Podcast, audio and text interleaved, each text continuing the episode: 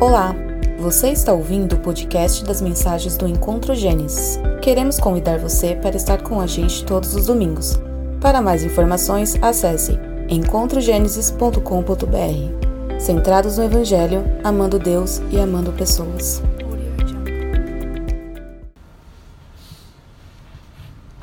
Bom, boa noite a todos. É... Que tempo bacana, né? Esse tempo de, de oração, esse tempo de louvor e adoração. Eu acho que.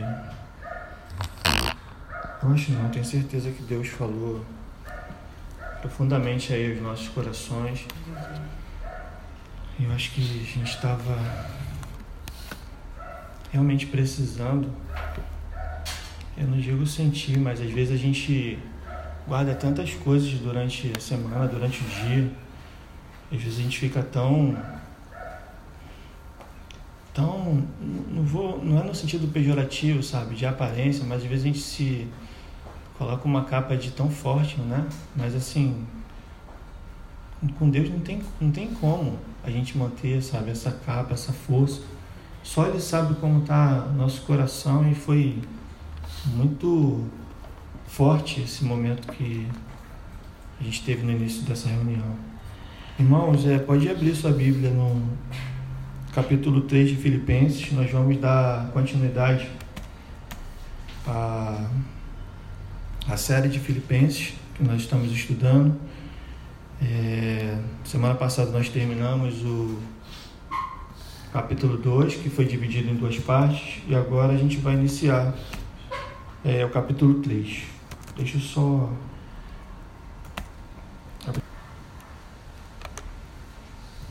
Bom, acho que só eu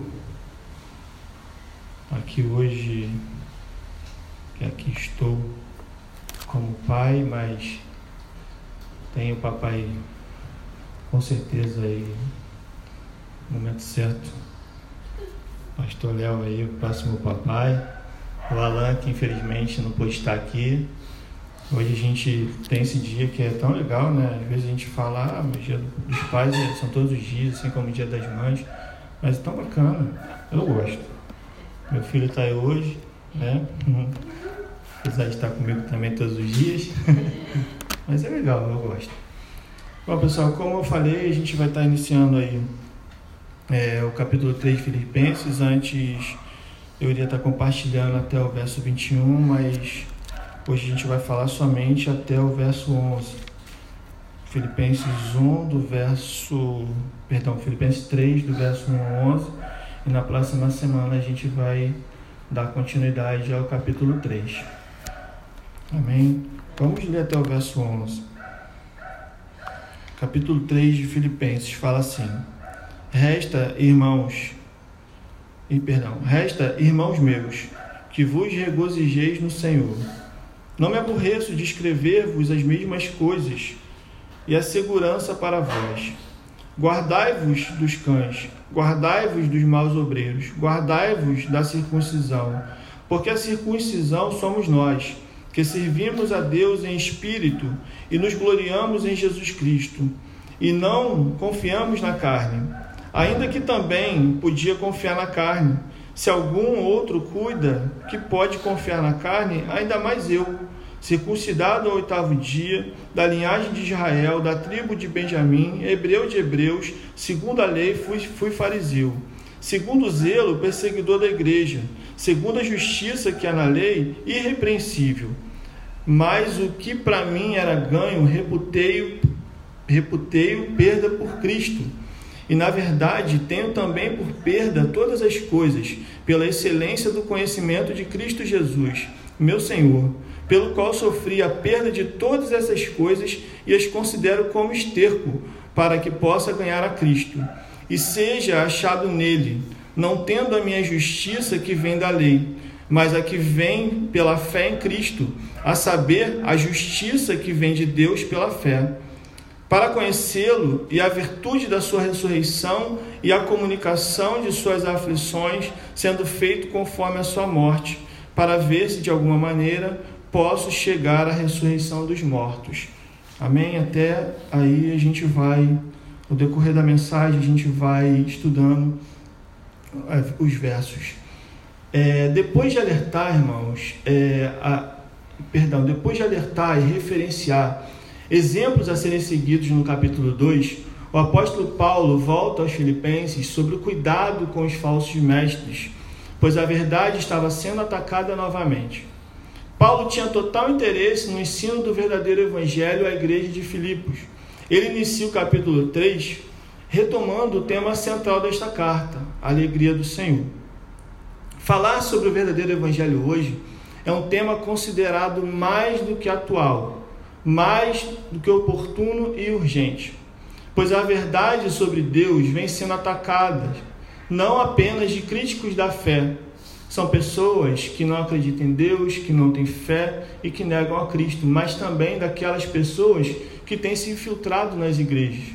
Pessoas que se dizem conhecedoras da palavra, que têm exercido cargos de liderança sem qualquer preparo e que não querem ser questionados. Irmãos, se não queremos ser enganados, o crivo tem que ser a palavra. Amém. Precisamos nos alimentar da palavra, estudar, interpretar e quando ouvir algo que diverge da palavra de Deus, devemos questionar e, se possível, exortar. Eu convido a todos para nesse fim de tarde, nesse de noite, aprendermos juntos sobre a trajetória de Paulo. Passado, que vamos falar aqui do capítulo 3, do verso 1 ao 11.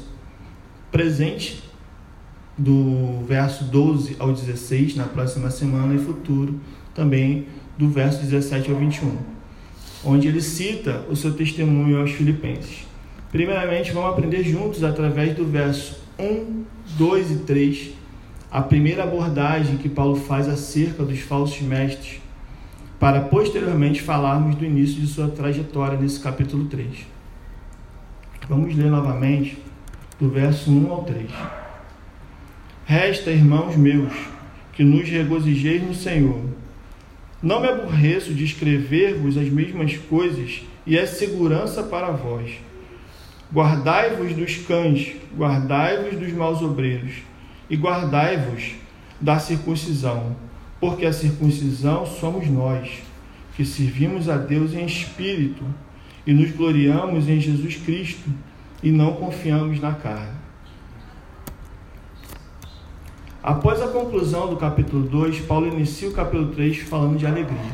É importante lembrarmos sempre que a alegria cristã não é a ausência de problemas, nem de circunstâncias favoráveis, mas a verdadeira alegria cristã é aquela centrada em Cristo, porque Ele é a nossa alegria. O o pastor também acabou de falar aqui no, no término dessa, desse momento de adoração. Irmãos, conforme já falamos nesta carta, já ouvimos em diversas vezes, em diversos momentos de nossa vida, a caminhada cristã não é um mar de rosas. Cristo não nos prometeu que seria fácil. Muito pelo contrário, disse que no mundo teríamos aflições mas que permanecêssemos firmes, conforme João 16,33. Contudo, se buscarmos alegria no Senhor, Ele nos dará força para continuar, conforme aprendemos aqui em Romanos 15, 13.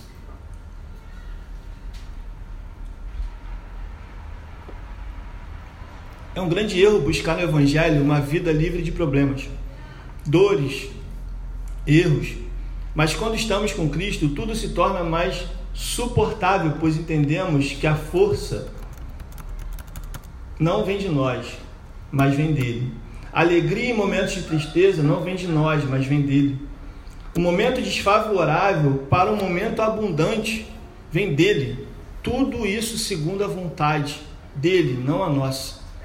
Todo momento de alegria, todo momento de dor, tudo, tudo tudo que ocorrer, que acontecer em nossas vidas, a alegria, é, ela não vem, ela não vem brotada de nós, mas se, tem, se estamos em Cristo, a alegria vem dele, a força vem dele. A força não é nossa, já falamos aqui em outras, em, em outras oportunidades. Às vezes nós pensamos que podemos suportar, sabe, aquele momento de dor, aquele momento de, de tristeza. Todo, todo mundo fala pra gente, caramba, como, como é possível? Você não está sentindo isso? humanamente falando é lógico, mas assim, para suportar aquela dor que para pessoas podem, pode, pode parecer insuportável, só pode vir dele. Essa, essa, essa força só pode vir de Cristo. Paulo volta a falar sobre o ensino na igreja e não se incomoda de tocar nesse assunto novamente. Ele não se incomoda de ser repetitivo, pois ele entende que são verdades fundamentais que a igreja precisa ouvir acerca do evangelho e que isso produz segurança para a igreja. Paulo não está trazendo novidades para a igreja, mas está reafirmando as mesmas verdades. Talvez em alguns momentos da nossa jornada já nos chamaram de chatos, insistentes, repetitivos, como eu falei semana passada aqui, os Bíblias, por falar ou tentar compartilhar verdades fundamentais do Evangelho para outros irmãos, como por exemplo, não negociar princípios, não ser a favor, como eu falei, do aborto, ser a favor de relacionamento conjugal bíblico, reconhecer a nossa vida pecaminosa para ter uma vida genuína em Cristo. Encoraja cada um dos irmãos a não abrir mão, e eu me incluo nesse encorajamento, da exaustiva missão de falar as velhas verdades do Evangelho.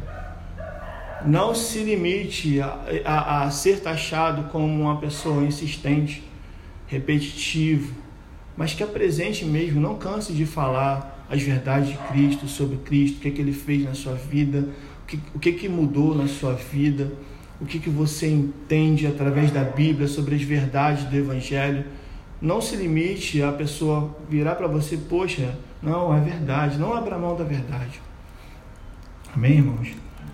Verso 2: Guardai-vos dos cães, guardai-vos dos maus obreiros, guardai-vos da circuncisão. O apóstolo Paulo orienta a igreja de Filipos sobre o cuidado com os falsos mestres. Ele é enfático a ponto de, de utilizar a palavra cuidado por três vezes e descreve adjetivos como cães, falsos obreiros e falsa circuncisão para identificá-los. Falsos mestres são cães. Primeiro ponto. Este era o termo que os judeus usavam em relação aos gentios na época. Os gentios eram vistos como combustível para o fogo do inferno. Paulo se refere aos falsos mestres como aqueles que viviam perambulando ao redor das igrejas gentias, tentando ganhar novos adeptos para seu modo de pensar e de viver. Paulo usa essa metáfora, cães, para se referir a esses falsos mestres como astuciosos, insolentes e vadios, que procuravam assim infiltrar nas congregações cristãs trazendo falsas doutrinas. Irmãos, precisamos observar o que tem entrado nas igrejas hoje também. Que não venhamos a nos contaminar com esse tipo de pessoas. Como eu falei aqui, nosso crivo tem que ser sempre a palavra. Precisamos aprender, estudar, interpretar, para não sermos enganados por falsos mestres. Falsos mestres são maus obreiros Trabalhavam para desfazer a obra de Deus, trabalhavam para desviar as pessoas da verdade. Para eles, agir com justiça era observar e seguir a lei nos mínimos detalhes, mas para Paulo, estava certo de que a justiça que agrada a Deus era rendição livremente à sua graça. Os falsos mestres são defensores da circuncisão. Paulo usou a palavra grega katatone para descrever a mutilação da carne nos ritos pagãos. Ritos estes que eles sendo praticados por esses falsos mestres na época, mas a palavra grega para circuncisão é peritone. Paulo sustentou que era errado ensinar que a circuncisão era uma condição indispensável para a salvação. Os mestres judaizantes trocaram a graça de Deus por um rito físico se vangloriavam de uma incisão na carne em vez de uma mudança no coração. Aqui eu abro um parênteses, irmãos, é o que leva a pessoa a se mutilar, ou permitir ser enganada por convicções e religiosas e puramente humanas. Pensa que está agradando a Deus ao invés de abrir seu coração e entregar sua vida para Cristo, como sacrifício vivo e mudança de vida. Para Paulo, esses falsos mestres não estavam circuncidados, estavam apenas mutilados, conforme Gálatas 5,12. A circuncisão real é a consagração de Deus do coração, da mente, perdão, é a consagração a Deus do coração, da mente, do pensamento e da vida. Eu vou repetir. A circuncisão real é a consagração a Deus do coração, da mente, do pensamento e da vida. Amém, irmãos? A circuncisão ela foi instituída por Deus como símbolo do seu pacto com Abraão, conforme Gênesis 17, 9 e 10. Mas Paulo disse que o sacramento do batismo substituiu esse rito judeu, conforme Colossenses 2, 11 a 13. Vamos ler agora o verso 3 dessa carta. Porque a circuncisão somos nós, que servimos a Deus em espírito e nos, e nos gloriamos em Jesus Cristo e não confiamos na carne. Os falsos mestres queriam tornar o cristianismo uma seita judaica. Eles ensinavam que a salvação dependia da circuncisão, anulando a suficiência de Cristo. Pregavam que Deus não era suficiente para a salvação e que o homem tinha que cooperar com Deus. Mas Paulo refuta isso, mostrando que a verdadeira circuncisão não é aquela feita pela carne, mas feita do coração, operada pelo Espírito Santo de Deus. O povo de Deus tem uma identidade. E aqui Paulo descreve como o povo de Deus, com, perdão, como povo de Deus ele pode ser identificado. Primeiro, pela adoração. Precisamos entender que a adoração ela tem um destino. A igreja adora a Deus e faz mediante a ação do Espírito Santo. E toda adoração que não é prestada a Deus, ela não passa de idolatria.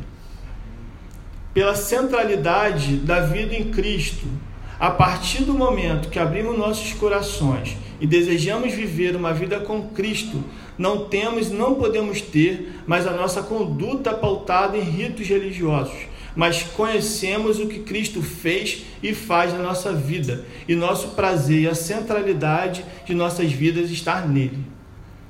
A identidade é, do cristão pela decisão de não confiar na carne. A carne é a sua, é sua natureza centrada em si mesmo. Mesmo quando exerce moral e a religião, o ser humano fica preso ao seu eu.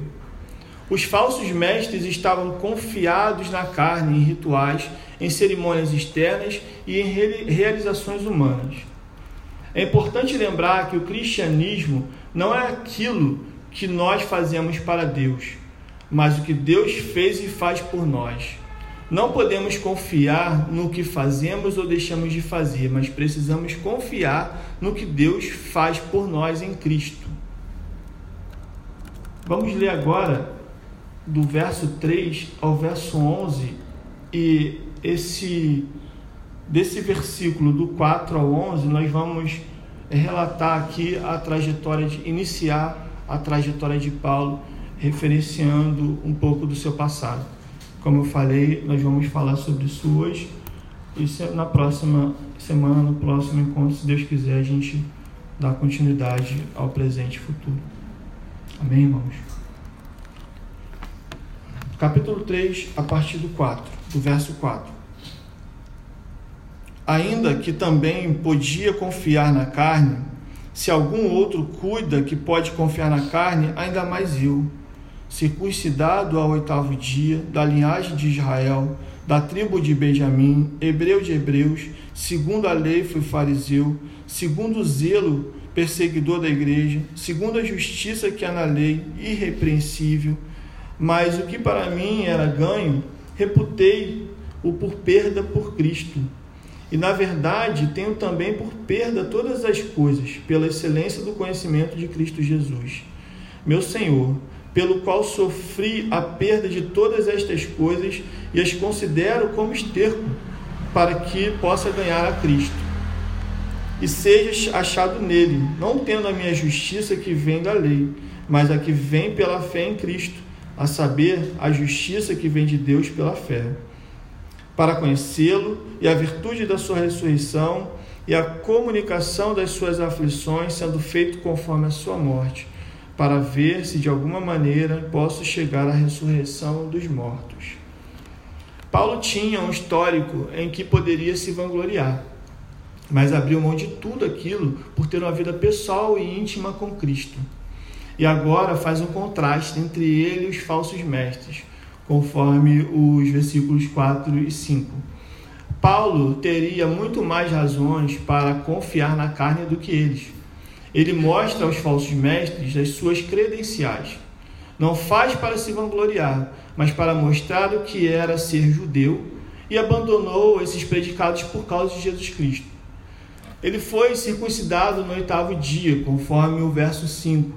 Nasceu judeu e era membro da raça que havia recebido o rito da circuncisão no tempo estabelecido pela lei, conforme Gênesis 17, 12 e Levíticos 12, 13, perdão, 12, 3.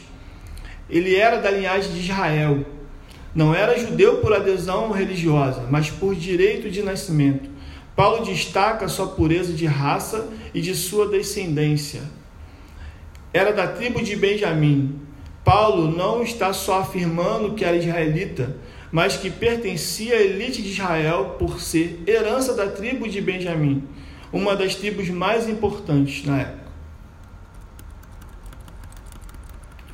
Aqui faremos uma transição entre os versículos 5 e 6, pois nos últimos três tópicos Paulo relata o que ele tinha é, por direito de nascimento, mas agora ele vai falar que adquiriu por sua escolha. Era hebreu de hebreus, esta expressão enfatiza a raiz de um verdadeiro judeu. Os judeus falavam aramaico e frequentavam sinagogas com celebração de culto em hebraico. Paulo falava a língua hebraica, conforme Atos 21, 40, e mesmo tendo nascido na cidade de Tarso, foi para, foi para Jerusalém e educou-se aos pés de Gamaliel, conforme Atos 22, 3. Ele era fariseu. Os fariseus constituíam o grupo mais zeloso pela lei e tradição da religião judaica. Paulo escolheu ser fariseu, conforme Atos 23, 6, e extremamente zeloso pela tradição dos seus pais, conforme Gálatas 1,14. Como fariseu, ele pertenceu ao segmento mais severo da religião judaica, conforme Atos 26, 5. Ele era perseguidor da igreja, verso 6. Vamos reler o verso 6? Segundo o zelo, perseguidor da igreja, segundo a justiça que há na lei, irrepreensível. Paulo era um judeu por sua hereditariedade, cultura e religião. E por essas três características foi um exímio perseguidor da igreja de Cristo. Paulo usou o zelo, a maior qualidade religiosa para um judeu, para perseguir a igreja. Segundo a justiça que há na lei, ele era irrepreensível. A irrepreensibilidade não era moral, mas religiosa. Paulo afirma que não existiu nenhuma exigência na lei que ele não tenha cumprido e perseguiu a igreja por zelo e convicções da sua fé. Vamos ler agora, irmãos, é, o verso 7 e 8 Mas o que para mim era ganho, reputei-o perda por Cristo.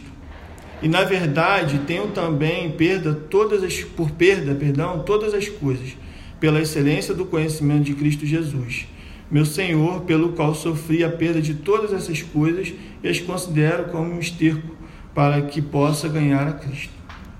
Após ter falado da sua vida no judaísmo, seja por herança ou por escolha, Paulo agora contrasta a sua vida com o valor do Evangelho e sua experiência com Cristo, onde considerou como perda o que antes parecia lucro, conforme o verso 7. Irmãos, existe algo que se arrepende de, existe algo que você se arrepende de ter deixado para trás ou de, de viver uma vida com Cristo foi a melhor escolha que você fez? Paulo abriu mão de tudo para servir a Cristo. E veja quantas vidas foram alcançadas através do seu testemunho e a vida que ele escolheu viver com Cristo. Nossa confiança deve estar em Cristo.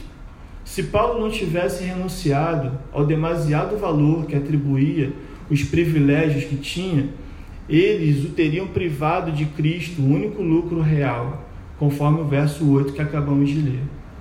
Paulo considera seus privilégios e méritos na, religi na religião judaica como pura perda em relação ao seu relacionamento pessoal com Cristo, o Senhor de sua vida. Ele não apenas abre mão de suas vantagens, mas as considera como perda por amor a Cristo. Paulo foi constrangido pelo amor de Cristo e, através desse amor, o levou a tomar uma atitude que foi de renunciar tudo que antes lhe parecia vantajoso. Ele usa termos como esterco e refúgio, todos os privilégios cerimoniais religiosos do passado comparados com a superioridade de uma vida com Cristo.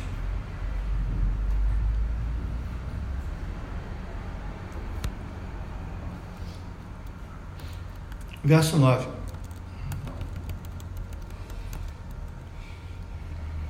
E seja achado nele, não tendo a minha justiça que vem da lei, mas que vem pela fé em Cristo, a saber, a justiça que vem de Deus pela fé.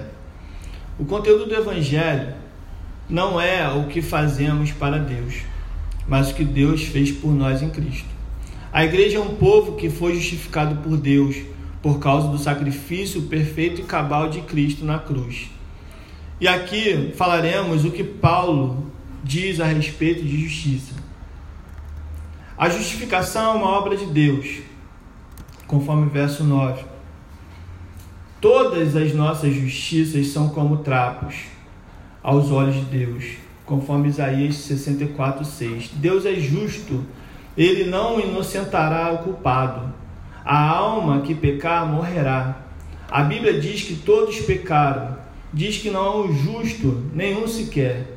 Todavia, Deus enviou seu Filho como nosso substituto e fiador. Ele foi à cruz em nosso lugar. A justificação é por meio de Cristo. Deus justifica todo aquele que está em Cristo, sem justiça própria, que procede da lei. Somos justificados pelos méritos de Cristo, sua obra na cruz e não nos nossos esforços nos garante a justificação. A justificação é recebida pela fé. A justificação é mediante a fé em Cristo. A relação justa com Deus não se baseia na lei mas na fé em Cristo Jesus. Ninguém a conquista, Deus a dá. Ninguém a ganha por obras, mas aceita com confiança. O caminho da paz com Deus não é o caminho com obras, mas o caminho da graça. Versos 10, irmãos. 10 e 11. Vamos ler novamente. Para conhecê-lo e a virtude da sua ressurreição, e a comunicação de suas aflições sendo feito conforme a sua morte, para ver se de alguma maneira posso chegar à ressurreição dos mortos. O Evangelho é mais do que um punhado de verdades e dogmas. Ser cristão não é apenas ter a mente doutrinas, na, perdão, não é apenas ter na mente doutrinas do cristianismo, assistir ou estar presente numa reunião congregacional, mas ter um profundo relacionamento com Cristo e esse conhecimento não pode ser apenas intelectual, mas precisa ter uma experiência pessoal. Se o amor de Deus é demonstrado na morte de Cristo, seu poder é demonstrado na ressurreição de Cristo. Paulo diz que o mesmo poder que ressuscitou Jesus dentre os mortos está, está à nossa disposição quando nos identificamos com Ele na sua morte. Paulo partilhou o poder de Cristo mas também partilhou seus sofrimentos. Sofrer por Cristo é um privilégio, conforme o capítulo 1 de Filipenses, verso 29. Ele não era um masoquista que gostava de sofrer, mas por causa da, da sua comunhão com Cristo, ele conhecia o poder da vida e estava pronto a enfrentar dor e sofrimento da morte. Verso 11. Para se ver, para perdão, para ver se de alguma maneira posso chegar à ressurreição dos mortos.